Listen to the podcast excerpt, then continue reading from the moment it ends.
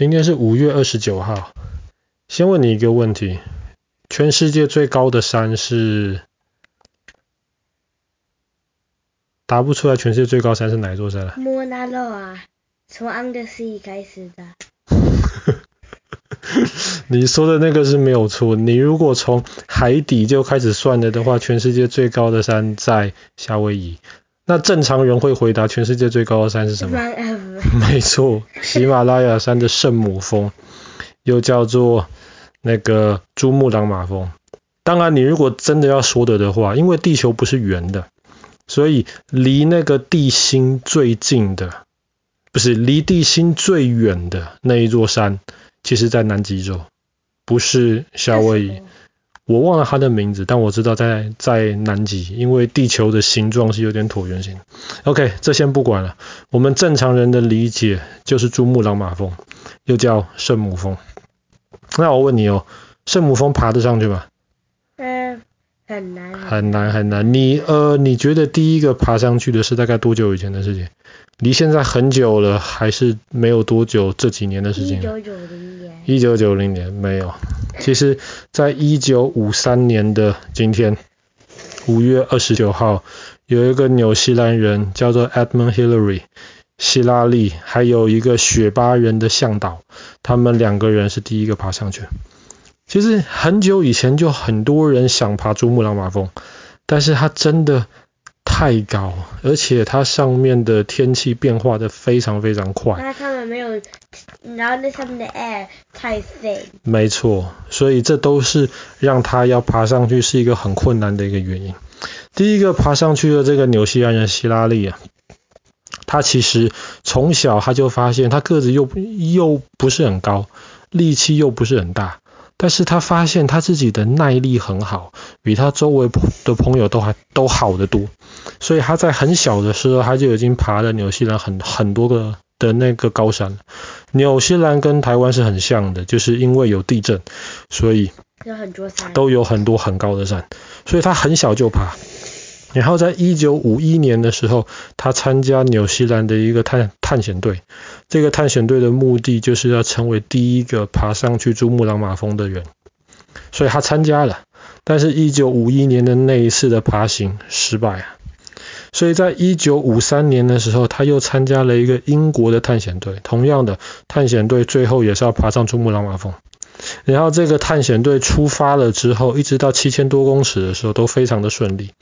但是最后的一段要爬上峰顶的那个冲刺，探险队里面不可能每一个人都爬上去，所以后来就选了 A Hillary，他有这个能力，然后还有一个雪巴人的向导。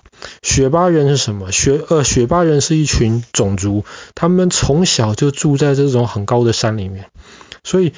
你知道，如果今天像你，我忽然把你丢到西藏或者是秘鲁这些这些这些地方，你刚飞机，你一定会头痛，你一定会很不舒服，这叫高山症。为什么会有高山症呢？因为就像你刚刚说的，没错，因为我们是呼吸空气，严格上我们是呼吸空气里面的氧气，而不是普通的空气而已。氧气其实比其他空气里面其他的部分都要重一点，所以重的东重的东西，地心引力对它的影响就大嘛，那么它就会比较容易在地面上比较多，然后越高的地方自然就越少。所以在密先生上面那里全部的氧气都压下去了，都很难呼吸。不是压下去，山上里面高的地方本来氧气就没有很多，但是有一些人他们从小就住在高山的地方。哦，那还不算很呃很高。雪巴人他们就住在喜马拉雅山附近，所以他们身体知道，他们没有办法有那么多的氧气，那要怎么办？他们的血液里面就会多，就会产生多一点那个红色的红血球，然后这样子的话，那么他们就可以运送更多氧气。然后另一方面，就像你说的，他们的心脏就变得比较强壮。所以他们的心脏就可以能够更多的抵抗那个地心引力的影响，然后把这更多的血能够送到全身其他的地方去。所以你如果要去高的地方的话，最好是一段一段一段的上去，让你身体慢慢习惯。所以呃，希拉里这一次参加的英国远征队，他们就找一些雪巴人来帮忙当向导。说当向导其实也不完全对，因为雪巴人之前也从来没有真的爬上去过。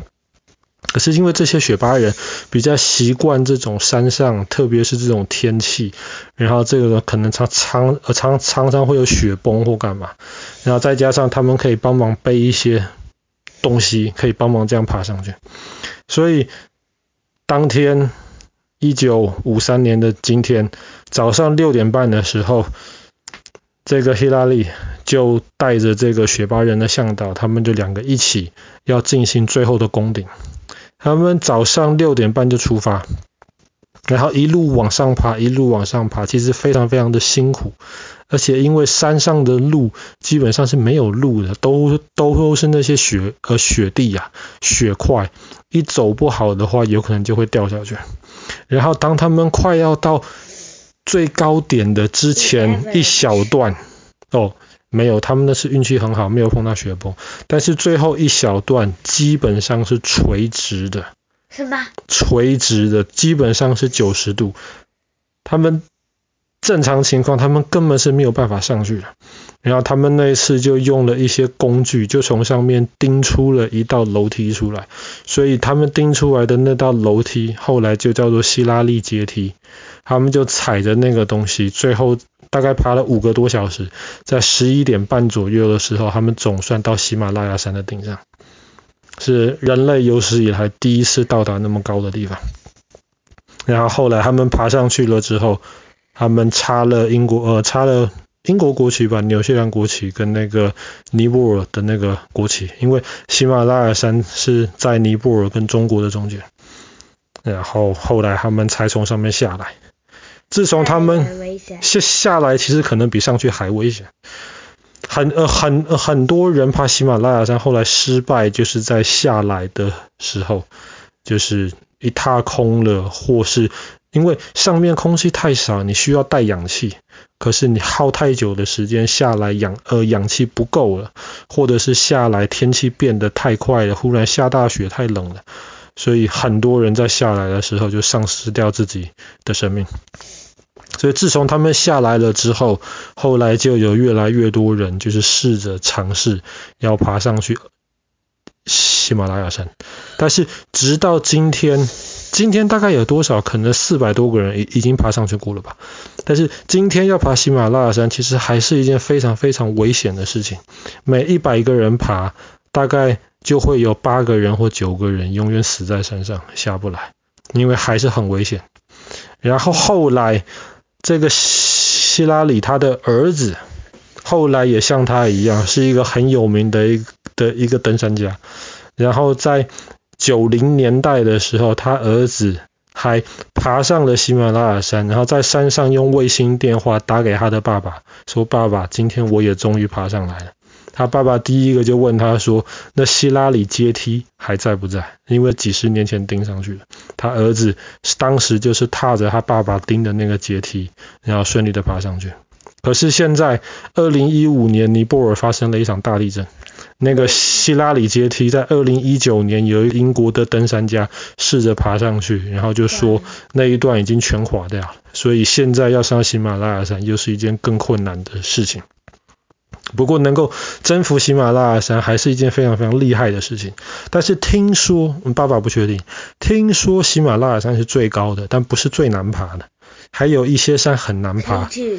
可能 K two 是其中一个吧，你要爬上去，可能比喜马拉雅山的难度还高，因为你还要看山的形状嘛。喜马拉雅山现在爬上去有两条路线，一条是从尼泊尔从南边的路线，一条是从中国从北边的路线。北边应该是陡的。这我不知道，但是对它还它还不是最难爬的，但是。可能也很难。